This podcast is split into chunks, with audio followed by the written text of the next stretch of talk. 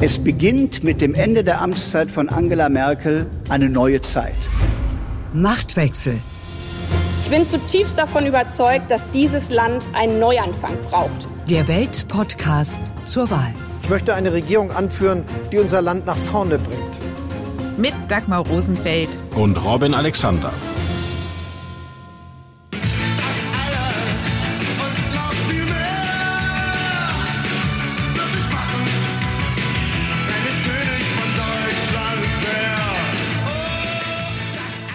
Karl der Große soll ein Vorfahre Armin Laschets sein. Das glaubt zumindest die Familie von Armin Laschet.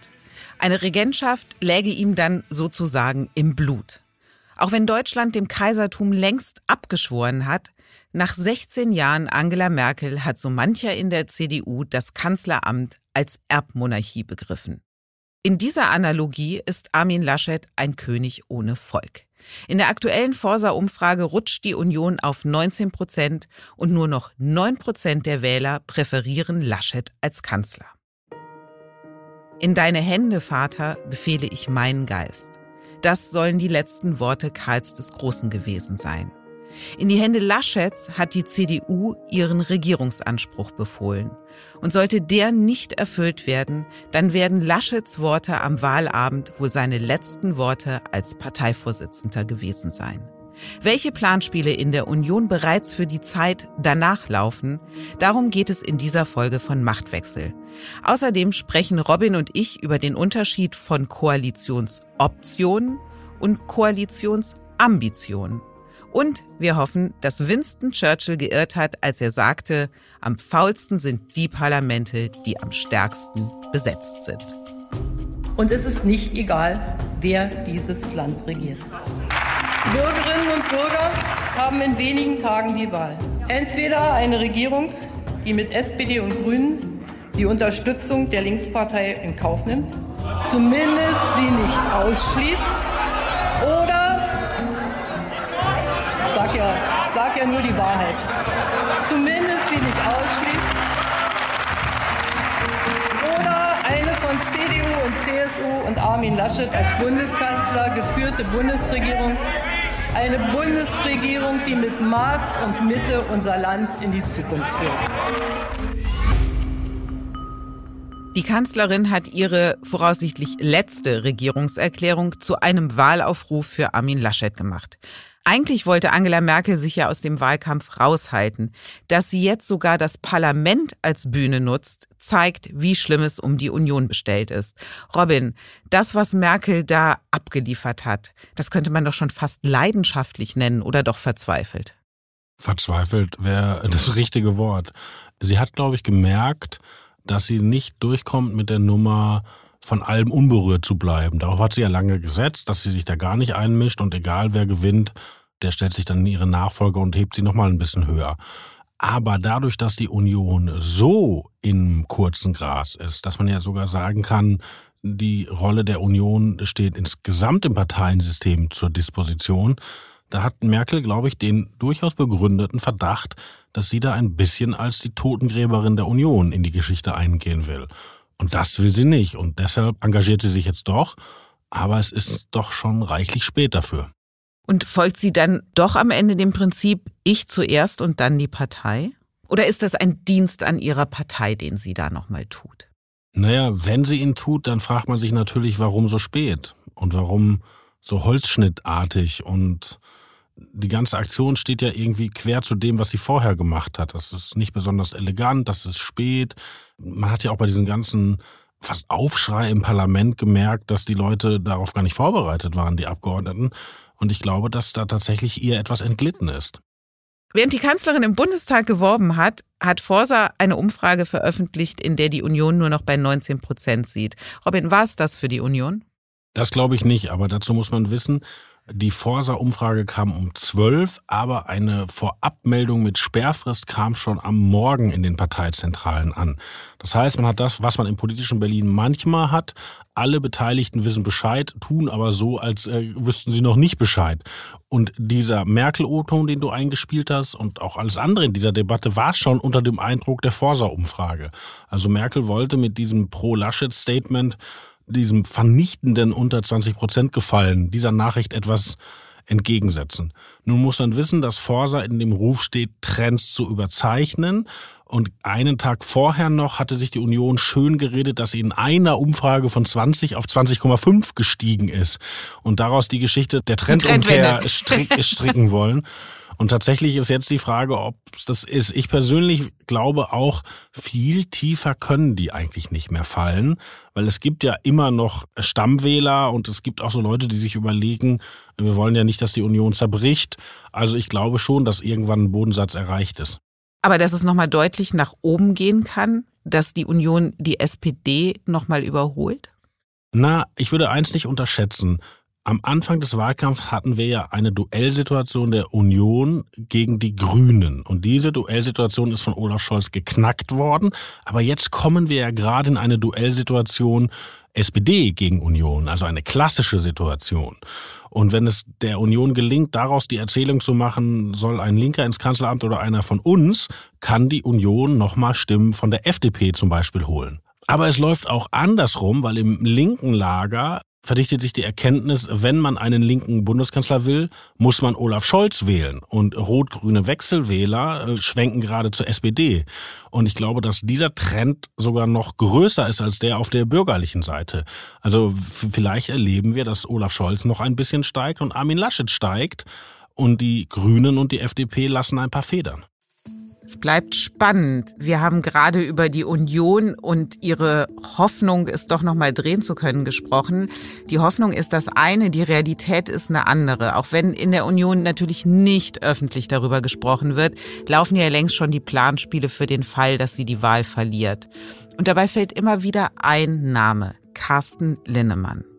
Carsten Linnemann ist ein junger Mann, der noch jünger aussieht, der stellvertretender Fraktionsvorsitzender ist und den äh, Wirtschaftsflügel anführt. Der kommt aus Paderborn. Seine Mutter hatte auch eine Buchhandlung und der hat einen Nachteil, der sich jetzt in einen Vorteil verwandelt, weil er ist ein bisschen beim Karrieremachen in letzter Zeit übersehen worden. Das hat damit zu tun, dass Friedrich Merz wieder auf die Bühne sprang und den ganzen Wirtschaftsflügel hinter sich scharte. Hat damit zu tun, dass die Hoffnung der jungen Leute Jens Spahn war. Und Lindemann ist auch Wirtschaftsflügel und auch jung, aber stand immer so ein bisschen im Schatten. Und das kann ihm, wenn das Ding jetzt wirklich voll gegen die Wand fährt, nützen, weil er war nicht dabei im Führerhäuschen, als man gegen diese Wand gesteuert hat. Und wer ist der Background von Linnemann? Also welche Personen in der Partei würden ihn stützen?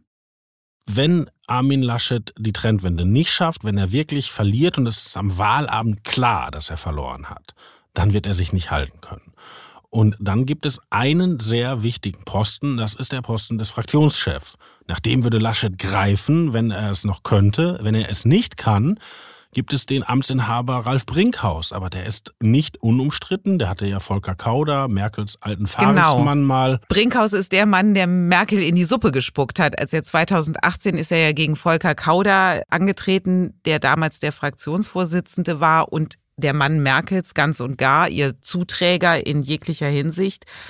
Und Brinkhaus hat ihn herausgefordert und hat tatsächlich gewonnen. Ja, aber das war vor allen Dingen eine Anti-Merkel- und Anti-Kauder-Wahl. Und Brinkhaus war einfach nur das Objekt, das da nach vorne geschoben wurde. Und Brinkhaus hat versprochen, ich beteilige die Fraktion, die Fraktion wird wieder vorkommen. Und er hat so zarte Ansätze gemacht, er ist mal zu seinen Pressestatements mit Fachpolitikern gekommen. Aber in der Sache hat er nicht geliefert. Er hat doch, ist doch eigentlich, man muss es so hart sagen, ein Büttel des Kanzleramts geblieben. Er steht nicht für den Neuanfang. Er hat ein paar Mal versucht, sich mit brachialer Rhetorik freizuschwimmen. Aber das hat die Abgeordneten nicht überzeugt. Und ich glaube, dass er da eine schwierige Position haben wird, eben weil der Fraktionsvorsitz da das letzte wirklich einflussreiche ist. Für den Fall, dass sie in der Opposition tatsächlich landen. Und dann gibt's ja noch einen dritten, nämlich Norbert Röttgen, der zuletzt ja auch für den Parteivorsitz kandidiert hat. Wir müssen Volkspartei bleiben. Und wir bleiben es nur, wenn wir uns verändern. Die Richtung der Veränderung, die kommt aus der Gesellschaft. Wir müssen weiblicher werden, wir müssen jünger werden und wir müssen so digital werden, wie wir es auf diesem tollen Parteitag sind. Tolle Rede, nicht so toll für ihn ausgegangen. Aber Röttgen hat sich dann, anders als Friedrich Merz nach seiner Niederlage, nicht in das Team Laschet einbinden lassen. Röttgen ist ein Solitär geblieben. Könnte er am Ende der lachende Dritte sein? Röttgen hat sich nicht einbinden lassen, weil Laschet ihn nicht einbinden wollte.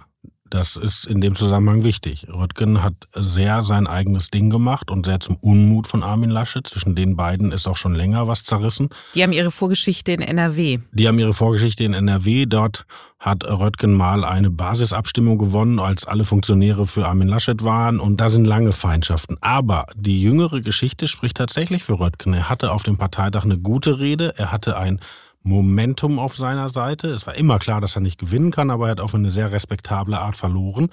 Und Röttgen predigt seit Jahren, wir brauchen eine andere Außenpolitik. Und wenn der Fall von Kabul etwas bewiesen hat, dann ja wohl das.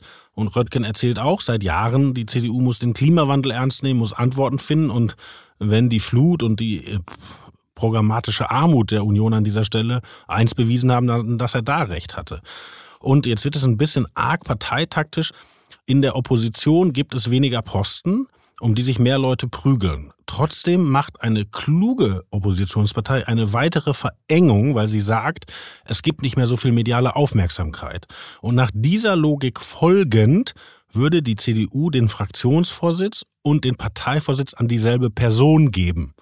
Das wäre dann der neue starke CDU-Mann. Und wenn man das im Kopf hat, spricht jemand mit, der gar nicht in der CDU ist nämlich Markus Söder. Denn der Fraktionsvorsitz der Union wird auf Vorschlag beider Parteivorsitzenden vergeben. Und Markus Söders Auge ruht schon länger mit Wohlgefallen auf Norbert Röttgen.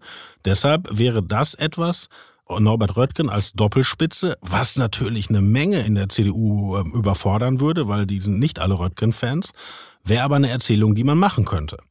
Gibt aber auch noch andere Varianten, weil der alte Bekannte, der noch gar nicht so alt ist, Jens Spahn, der liebäugelt schon seit Jahr und Tag mit dem Fraktionsvorsitz und der kann auch scharfe Reden halten und der hat auch viele Anhänger hat allerdings nicht sein stärkstes Jahr hinter sich. Ja, und hat sich außerdem zum Team Laschet bekannt. Er ist ja mit Laschet sozusagen als Doppelspitze angetreten, beziehungsweise hat selber zurückgesteckt und gesagt, ich unterstütze Armin Laschet.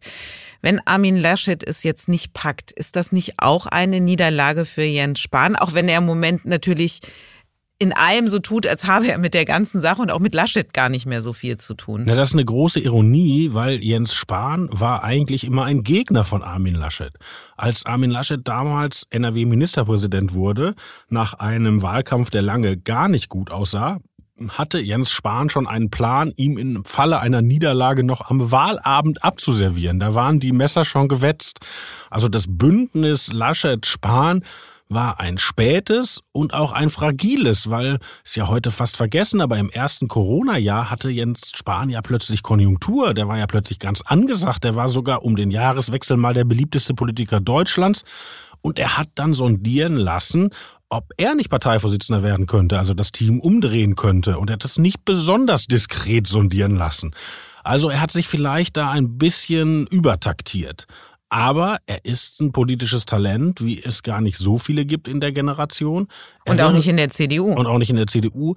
Er wäre sicherlich ein bisschen die schärfere Variante von Carsten Linnemann. Programmatisch trennt die nicht so viel, aber Linnemann ist halt jemand, der sich noch nicht so viel beim Tricksen hat erwischen lassen wo wir beim Thema Tricksen sind und erwischen lassen. Dieser Part kann nicht enden, ohne dass wir doch nochmal über Markus Söder etwas ausführlicher sprechen. Dessen CSU liegt ja in Bayern jetzt in den Umfragen auch unter 30 Prozent. Ist daran auch Armin Laschet schuld? Ja, da ist nur Armin Laschet schuld, niemand anderes. Markus Söder ist da völlig unbeteiligt und damit wir das auch genau so im Podcast aufsagen, hat Markus Söder dir eine Lieblingstasse geschickt mit Star Wars drauf? Die Wahrheit sagen, du musst? Nein, äh, Geschenke über 1,50 Euro dürfen wir, glaube ich, hier im Konzern nicht annehmen und das ist auch nicht versucht worden. Aber Außerdem haben wir hier alle Tassen im Schrank, so. So weit würde ich nicht gehen. Ich schon. Aber also Markus Söder und das Umfeld von Markus Söder, wie man immer so schön sagt, haben wirklich in den letzten Wochen keinen Zweifel daran gelassen, wer daran schuld ist, dass das Ding äh, gerade in die Binsen geht. Und diese Erzählung werden wir auch am Wahlabend hören. Und die hat natürlich einen Vorteil, ein bisschen stimmt sie. Aber hat nicht Markus Söder mit seiner anhaltenden Kritik und Zweifeln an Armin Laschet mit dazu beigetragen, dass Laschet heute dasteht, wo er ist? Also wenn die eigene Partei am Kandidaten zweifelt, wie soll der Wähler Vertrauen haben?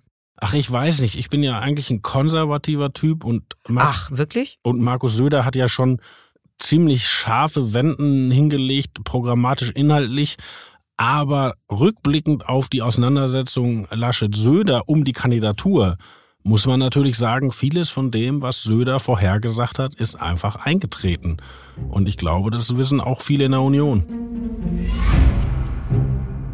Im Hinterzimmer. Die Ausschließeritis, so eine Wortschöpfung der ehemaligen FDP-Justizministerin Sabine Leuthäuser-Schnarrenberger, die geht um. Zumindest in der CDU.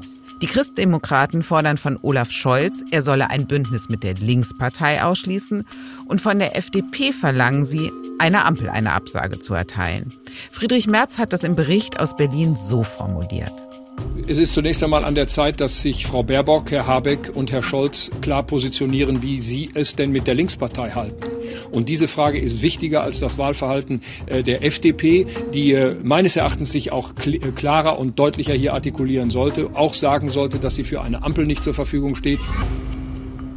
Christian Lindner fand das nicht so überzeugend. Es ist äh, tatsächlich nicht frei von Ironie, wenn die FDP aus der Union aufgefordert wird, eine Ampelkoalition auszuschließen. Denn 2017 war es ja die FDP, die linke Politik in Deutschland verhindert hat. Die damalige Jamaika-Koalition äh, wäre ja nur zustande gekommen, weil die Union den Grünen im Grunde alle Wünsche von den Lippen abgelesen haben. Und wir haben gesagt, nein, äh, weiter nach links muss Deutschland nicht. Deutschland ist bereits sehr links. Deutschland braucht mehr liberale Impulse. Impulse. Fakt ist, ohne Grüne und FDP ist eine Regierungsbildung kaum möglich. Exakt. Und wir werden da eine ganz interessante Situation kommen, weil es kann ja sein, dass sowohl die Ampel als auch Jamaika eine rechnerische Mehrheit hat.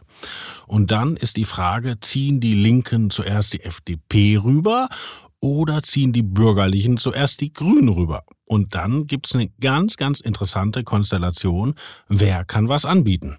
In einer idealen Welt oder zumindest in einer taktisch klugen Welt würden sich doch FDP und Grüne im Vorfeld am besten zusammensetzen und gemeinsam aushandeln, für welchen Preis sie zu haben sind. Ja, und diese ideale Welt gibt es wirklich. Sie heißt Schleswig-Holstein. Dort nämlich haben damals Robert Habeck und Herr Kup Bicki sich getroffen und dann hinterher gesagt, wir suchen uns jetzt den passenden Ministerpräsidenten aus.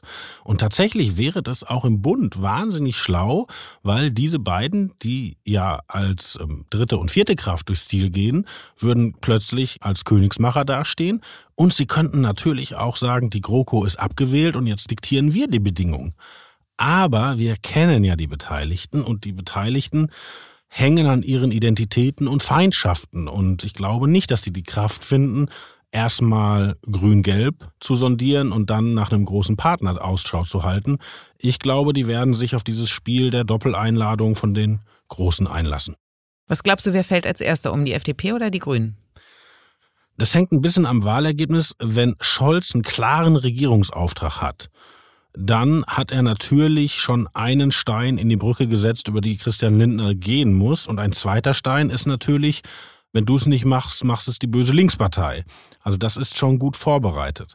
Aber wenn die Union klug wäre, und eigentlich in solchen Dingen ist Armin Laschet klug, weil Armin Laschet hat ein sehr ausgleichendes Talent und kann auch Positionen verschiedener Partner verstehen, könnte man den Grünen ja ein Angebot machen, das sie nicht ablehnen können. Also wie wäre es denn, wenn Armin Laschet sagen würde, ich bin der Kanzler, das ist mir wahnsinnig wichtig. Und Christian Lindner kriegt das Finanzministerium, das ist ihm wahnsinnig wichtig. Und alle anderen Ministerien könnt ihr haben. Nein, aber was wäre denn, wenn Sie sagen würden, ihr könnt euch in der Klimapolitik richtig austoben? Ihr kriegt eine grüne Klimapolitik, bürgerlich flankiert, aber da könnt ihr richtig zeigen, was ihr könnt. Sowas ähnliches hat es schon mal gegeben in Österreich. In Österreich hat Sebastian Kurz mit den Grünen eine Koalition gemacht, wo man gesagt hat, wir machen nicht, dass wir uns gegenseitig kontrollieren, dass wir uns gegenseitig behindern, dass wir Ministerien komplementär besetzen, sondern wir gucken, dass jeder seine Stärke voll einbringen kann. Und da hat die ÖVP die Migrationspolitik bekommen, die ja wahnsinnig wichtig für die Österreicher ist, die sich da ja sehr fürchten. Und die Grünen haben tatsächlich die Umwelt- und Klimapolitik gewonnen. Und die Grünen in Österreich sind klein, die Grünen in Deutschland sind, auch wenn sie jetzt schlecht aus dem Wahlkampf kommen, viel größer. Und das wäre wirklich ein Angebot. Also ich glaube, Robert Habeck würde sehr viele schlaflose Nächte wegen dieses Angebots haben. Die Versuchung wäre für ihn sehr groß. Aber es könnte ihm in dieser schlaflosen Nacht auch Christian Lindner erscheinen. Welchen Grund sollte die FDP haben, den Grünen freien Lauf in der Umweltpolitik zu lassen, die ja Auswirkungen auf gesellschaftliche, vor allem aber auch auf wirtschaftliche Bereiche hat? Wenn die FDP ihr eigenes Programm ernst nimmt, dann ist sie für einen radikalen Klimaschutz. Die FDP sagt, wir nehmen das Instrument des CO2-Preises richtig, richtig ernst. Und das kann natürlich dann nicht die grüne Politik sein, wir machen hier ein Verbot und da eine Regelung und Lastenfahrrad und sowas. Aber auch ein Mensch wie Robert Habeck hat doch kapiert, dass Klimaschutz nicht aus 47.000 Verboten besteht, sondern aus Leitentscheidungen. Also wenn die beide Kräfte sozusagen ihr intellektuelles Potenzial ernst nehmen würden, wäre das in der schönen Welt, die du mal als Szenario hier eingeführt hast, wäre das durchaus denkbar. Wenn wir jetzt schon bei dem Verhältnis Grün und Gelb sind, dann ist das auch ein guter Moment für die beliebte Rubrik Mutti und Vati erzählen von damals.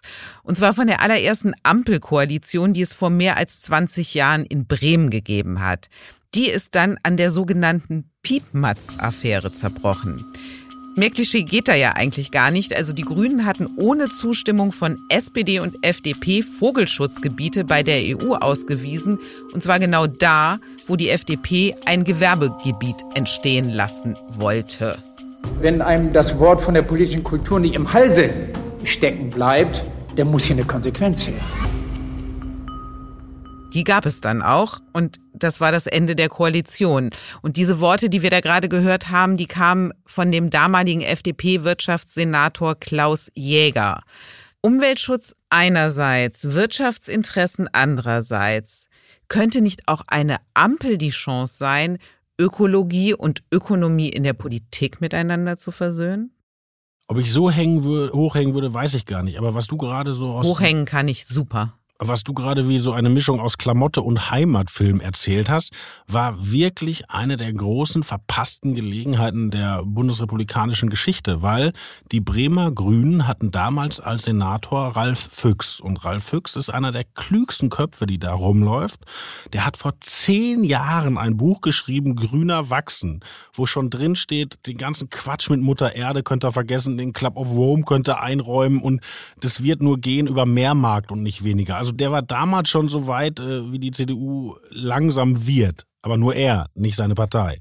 So, und Füchs war damals Umweltsenator und diese Piepmatz-Affäre war tatsächlich dieser klassische Konflikt Vogelschutzgebiet, Gewerbegebiet. Aber das ist wirklich schade, weil da hätte was entstehen können, was uns alle eine Ecke weitergebracht hätte. Die Erkenntnis der Woche. Der künftige Bundestag wird voraussichtlich fast 1000 Abgeordnete umfassen, um genau zu sein 959. Ein Horrorparlament hast du das genannt, lieber Robin. Und das Irre ist, Union und SPD haben in dieser Legislatur eine Wahlrechtsreform verabschiedet, die eigentlich genau ein solches Anwachsen verhindern sollte. Was ist da jetzt passiert? Ja, das ist wirklich eine Angelegenheit, die hoch ärgerlich ist und die das Potenzial hat, tatsächlich die Demokratie zu beschädigen. Man muss das so hart sagen, weil gesetzlich sind 598 Abgeordnete vorgesehen. Das sind schon nicht wenige. Und jetzt haben wir schon über 700. Und wenn man durchs Regierungsviertel geht, da wird ständig gebaut, da werden ständig Büros angemietet, der Laden platzt aus allen Nähten. Und man muss es so hart sagen, diese Leute haben nichts zu tun. Es gibt nicht genug Ausschüsse und Unterausschüsse, um diese ganzen Abgeordneten zu beschäftigen. Das heißt, die verbringen da viel Zeit und kommen auf schlimme Ideen und notfalls verkaufen sie Masken. So hart muss man das sagen. Und das ist nicht gut für ein Parlament. Und Das liegt ja daran, dass unser Wahlsystem eigentlich auf dieses äh, zwei große Parteien und eine in der Mitte abgestellt ist, was früher halbwegs funktioniert hat. Aber ist ja schon lange klar, dass es in eine andere Richtung geht. Dann gab es ein sehr unglückliches Urteil vom Bundesverfassungsgericht. Das ist also sehr schwer zu heilen. Und die Parteien haben es nicht gemacht. Wolfgang Schäuble, Parlamentspräsident, hat auf sie eingeredet mit allen Zungen, die er hat. Der war so frustriert. Der hat eine Zeit lang jeden Brief, den er an die Fraktionsführung verschickt hat, unterzeichnet mit einem Zitat von Cato dem Älteren. Carthaginem esse die Ländern, also Karthago muss zerstört werden. Und hat jedes Mal geschrieben, wir müssen zu einer Wahlrechtsreform kommen. Und die haben ihn einfach auflaufen lassen. Und am Ende haben sich Union und SPD auf eine Mini, Mini, Mini, Mini-Reform geeinigt, die aber nicht ausreicht. Und jetzt beginnt schon das schwarze Peter-Spiel, also wer hat's verbockt? Und es ist wirklich deprimierend, weil dieser große Bundestag, der wird nicht gut aussehen. Und glaubst du, dass eine künftige Regierung, egal wer sie nun stellen wird, das wird ändern können, dass es eine echte Reform des Wahlrechts geben wird? Ja, ähm, dafür laufen auch hinter den Kulissen schon Pläne. Lange dachte man ja, es kommt Schwarz-Grün und in diesem Fall hätte Schäuble keine neuen Büros angemietet, sondern die Abgeordneten in Container gesetzt. Klingt jetzt wie ein Witz, aber hätte denen mal gezeigt, ihr seid wirklich zu viele und hätte auch die entsprechenden Bilder für die Kameras geliefert. Und dann, so war da der Plan, hätten Schwarz und Grün schon in den Koalitionsverhandlungen diese Wahlrechtsreform beschlossen. Und jetzt ist natürlich die Frage, klappt das auch mit anderen Mehrheiten? Also wenn wir eine Ampel haben, ist der Schäuble zum Beispiel nicht mehr Parlamentspräsident. Das wird dann vielleicht Herr Mütze nicht, oder das wissen wir gar nicht. Und dann wird es auch schwierig, das zwischen diesen dreien auszutarieren. Und ein weiteres Unglück tritt hinzu, weil es gibt die Idee, dass man den Direktabgeordneten ans Leder will. Wir haben ja jetzt eigentlich vorgesehen, dass die Hälfte im Parlament direkt gewählte Abgeordnete sind. Das ist jetzt schon durch die Relation lange nicht mehr erfüllt. Und nach einer Vorstellung, wie man das Wahlrecht reformieren könnte, würde man aus 299 Direktwahlkreisen in Deutschland nur noch 200 machen. Und das wäre ganz misslich, weil das wären viel größere Wahlkreise. Das heißt, die Bürger würden ihre Abgeordneten weniger sehen. Und diese direkt gewählten Abgeordneten wären weniger und hätten weniger Einfluss im Bundestag gegenüber den Listenabgeordneten. Und dazu muss man wissen, ein direkt gewählter Abgeordneter ist, wie der Name schon sagt, direkt gewählt. Ein Listenabgeordneter ist auf die Liste gekommen, weil er in einem bestimmten Bezirk ist oder einem bestimmten Ortsverein oder weil er eine Frau ist oder weil er dem mal einen Gefallen getan hat. Also das ist alles eigentlich eher ausgekungelt. Und da geht ein Stück Parlamentarismus verloren. Man muss das so hart sagen. Auch wenn man sich anguckt, die kontroversen Entscheidungen im Bundestag, zum Beispiel die Abgeordneten, die sich getraut haben, gegen die Euro-Rettungsschirme zu stimmen, das waren immer direkt gewählte Abgeordnete. Die Abgeordnete, die aufmucken, waren immer direkt gewählte. Auch die Charakter. Also, also Christian Ströbele war der erste direkt gewählte Abgeordnete der Grünen und deshalb konnte er Fischer quälen. Die nächste Folge von Machtwechsel hören Sie am kommenden Mittwoch, immer ab 17 Uhr bei Welt und überall, wo es Podcasts gibt. Wir freuen uns über Ihr Feedback an machtwechsel.welt.de und sagen auf Wiederhören.